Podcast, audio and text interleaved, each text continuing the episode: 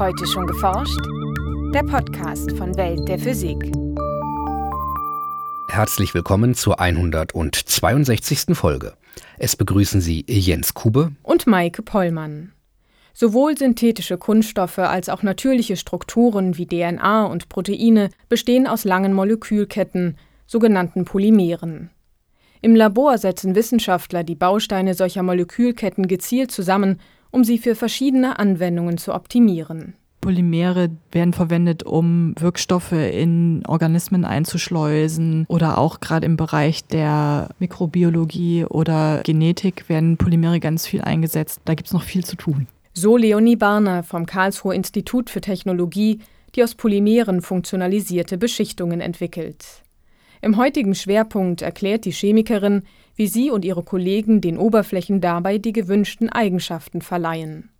Anschließend berichten wir über eine Tarnkappe, die Schatten verschwinden lässt, über in Staub gehüllte Gammablitze und über die ersten Beobachtungen in einem neuen Wellenlängenbereich mit dem Flugzeugobservatorium Sophia. Zum Schluss gibt es noch Veranstaltungshinweise für Darmstadt, Karlsruhe und Oldenburg. Hören Sie nun das Feature von Lisa Leander. Die Technik von Gelenkprothesen ist heute so ausgereift, dass Patienten einen großen Teil ihrer Beweglichkeit zurückerlangen. Damit die Prothese möglichst lange getragen werden kann, kommt es jedoch nicht nur auf Form, Funktion und Stabilität an, sondern auch darauf, wie ihre Oberfläche beschaffen ist. Denn es soll vermieden werden, dass sich Bakterien auf den künstlichen Gelenken ansiedeln. Wenn die sich dort nicht festsetzen können, dann können keine Biofilme wachsen. Biofilme sind einfach, ja, das kann man sich äh, vorstellen als große Gemeinschaften von Bakterien. Das ist ein, ganz großes Problem zum Beispiel im Krankenhaus, wenn man Biofilmwachstum hat, weil Biofilme sich, also diese Bakterienkolonien, sich sehr schlecht wieder auflösen lassen und auch oft zum Beispiel Resistenzen gegen Antibiotika entwickeln können. Erklärt Leonie Barner vom Karlsruher Institut für Technologie. Die Wissenschaftlerin beschäftigt sich mit allen Arten von sogenannten biologischen Grenzflächen, an denen ein künstlich hergestelltes Material mit Bakterien, Zellen oder Proteinen in Kontakt kommt. In der Medizin ist das nicht nur bei Prothesen der Fall, sondern auch bei Herzschrittmachern oder Implantaten.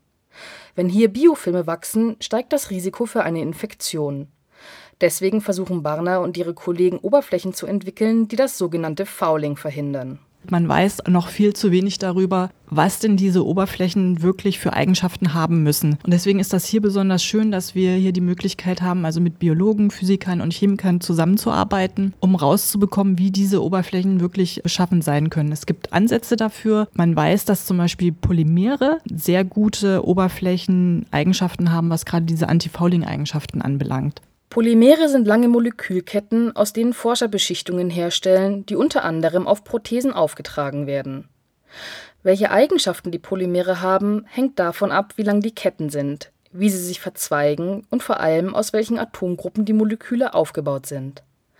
Barner und ihre Kollegen setzen die Polymere im Labor so zusammen, dass sie den gewünschten Zweck erfüllen.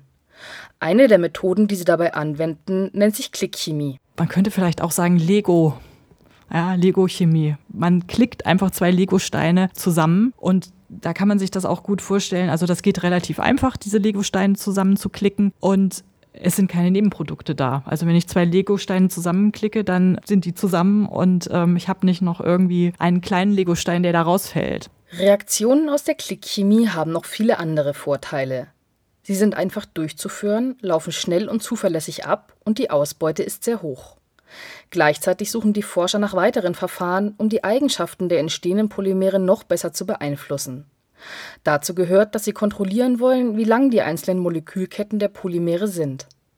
Außerdem hat es Vorteile, wenn der Aufbau der Ketten unterbrochen und in einem nächsten Produktionsschritt wieder aufgenommen werden kann. Man spricht in diesem Fall von lebender Polymerisation. Und es gibt seit ungefähr 10 bis 20 Jahren Methoden, die entwickelt worden sind im Bereich der Polymerchemie, die diese beiden Eigenschaften vereinen. Also das heißt, dass man sowohl dieses kontrollierte Wachstum hat, aber dann auch wieder diese Reaktion wieder starten können und diese lebende Eigenschaft auch hat. Und das ist eigentlich im Bereich der Polymerchemie ein großer Fortschritt gewesen, dass man die Reaktion so durchführen kann, weil man auf diese Weise einfach Zugriff auf Polymerarchitekturen hat, die man früher nicht hatte. Die Strukturen, die Barner und ihre Kollegen auf diese Weise herstellen, sind sehr vielfältig einsetzbar. Für Biologen etwa sind sogenannte responsive Polymere besonders interessant. Also responsive Polymere sind Polymere, die auf äußere Einflussfaktoren reagieren, die ihre Eigenschaften ändern. Das können zum Beispiel Veränderungen des pH-Werts sein, das kann Veränderung der Temperatur sein, das kann aber auch zum Beispiel die Einstrahlung von UV-Licht sein. Und damit sind das natürlich sozusagen schaltbare Polymere, die man in der Biologie sehr gut einsetzen kann. Also gerade was jetzt pH-Wert und Temperatur anbelangt. Solche Polymere können zum Beispiel in Nährböden vorkommen, auf denen Zellen wachsen. Damit sich die Zellkulturen später vom Boden ablösen lassen, ohne dass sie zerreißen, regeln Biologen über die Außentemperatur, wie stark oder weniger stark das Polymer an die Zellen bindet.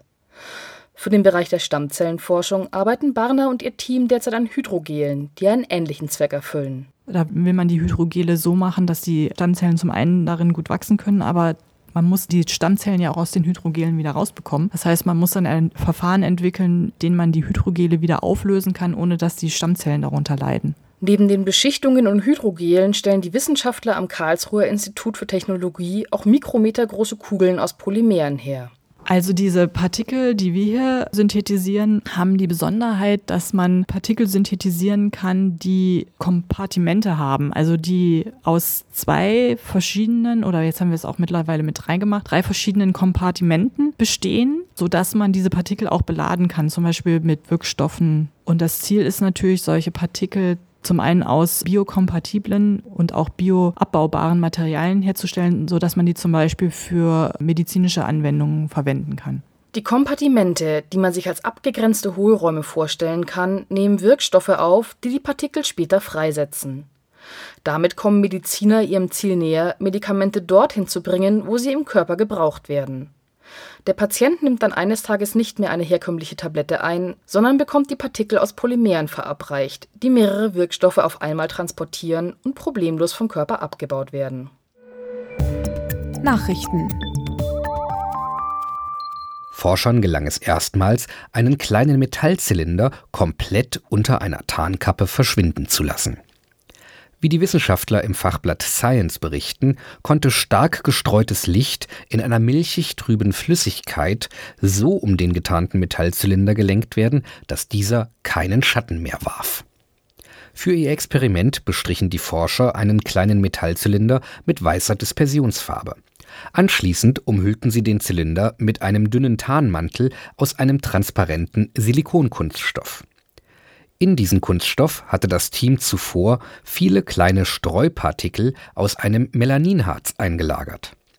Den so getarnten Metallzylinder stellten die Forscher in eine milchig trübe Flüssigkeit aus Wasser mit fein verteilter weißer Wandfarbe.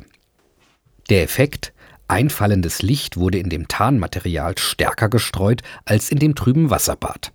Dadurch konnten Lichtwellen um das Objekt herumgelenkt werden Trotz der Einschränkung dieser Tarnung auf eingetrübte Medien halten die Forscher erste praktische Anwendungen für möglich, etwa um Sensoren in Milchglas unsichtbar einzubringen. Gammastrahlenausbrüche sind die gewaltigsten Explosionen im Universum. Für gewöhnlich wird der eigentliche Gammablitz von einer langsam schwächer werdenden Emission in längeren Wellenlängenbereichen begleitet. Doch nicht alle Exemplare zeigen ein solches Nachleuchten. Die Ursache für diese dunklen Blitze könnte in Staubwolken liegen, die das scheinbar fehlende Licht schlucken. Diese These konnten Astronomen nun mit dem Radioteleskop ALMA untermauern. Die Forscher hatten dazu die Verteilung von molekularem Gas und Staub in der Heimatgalaxie eines Gammablitzes genauer untersucht. Dabei stießen sie im Umfeld der Explosion auf einen unerwartet hohen Staubanteil. Während das Massenverhältnis von Staub zu molekularem Gas im interstellaren Medium der Milchstraße rund 1% beträgt, fällt es in der Umgebung des untersuchten Gammablitzes mindestens zehnmal höher aus, so das Team in der Fachzeitschrift Nature. Die neuen Aufnahmen unterstützen damit die Vermutung, dass Staub in Galaxien die Strahlung des Nachglühens absorbiert und somit das Auftreten von dunklen Gammastrahlenblitzen verursacht. Eine sehr bemerkenswerte Sternwarte ist das fliegende Observatorium Sophia. Es besteht aus einem 2,7 Meter durchmessenden Hauptspiegel, der durch ein Loch im Rumpf einer umgebauten Boeing 747 den Himmel aus etwa 10 Kilometern Flughöhe beobachtet. Nun wurde für dieses Infrarotteleskop ein neuer Wellenlängenbereich erschlossen. Das Instrument GREAT ist im sogenannten Terahertz-Bereich bei einer Wellenlänge von 63 Mikrometern empfangsbereit. Ein Kanal dieses Instruments ist besonders für die Spektroskopie von neutralem atomaren Sauerstoff ausgelegt. Bei ersten Beobachtungen im Mai wurde der planetarische Nebel NGC 7027 aufgenommen. Die hohe spektrale Auflösung von GREAT erlaubte es, die Geschwindigkeitsverteilung der expandierenden Hülle dieses Sternüberrests zu vermessen. Und nun zu unseren Veranstaltungshinweisen. In Darmstadt hält Michael Block vom GSI Helmholtz Zentrum für Schwerionenforschung den Vortrag Schwergewichte auf der Waage Massenmessungen von Atomkernen mit ShipTrap. ShipTrap ist eine Präzisionswaage, die aus einer speziellen Ionenfalle besteht. Mehr darüber am 18. Juni um 14 Uhr im Hörsaal der GSI in Darmstadt. Staubteufel und Sandstürme, unbekannte Größen im Klimasystem. Unter diesem Titel trägt Professor Peter Knippertz vom KIT am 21. Juni vor.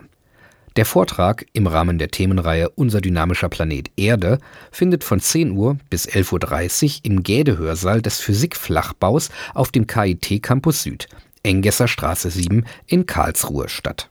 In Oldenburg spricht Professor Uwe Ritschel von der Universität Rostock über das Projekt Windrad und simulationsgestützte Optimierung von Windenergieanlagen. Das Kolloquium beleuchtet die Forschung an Windenergieanlagen und Windparks, die sowohl auf einem numerischen als auch einem experimentellen Pfad betrieben wird.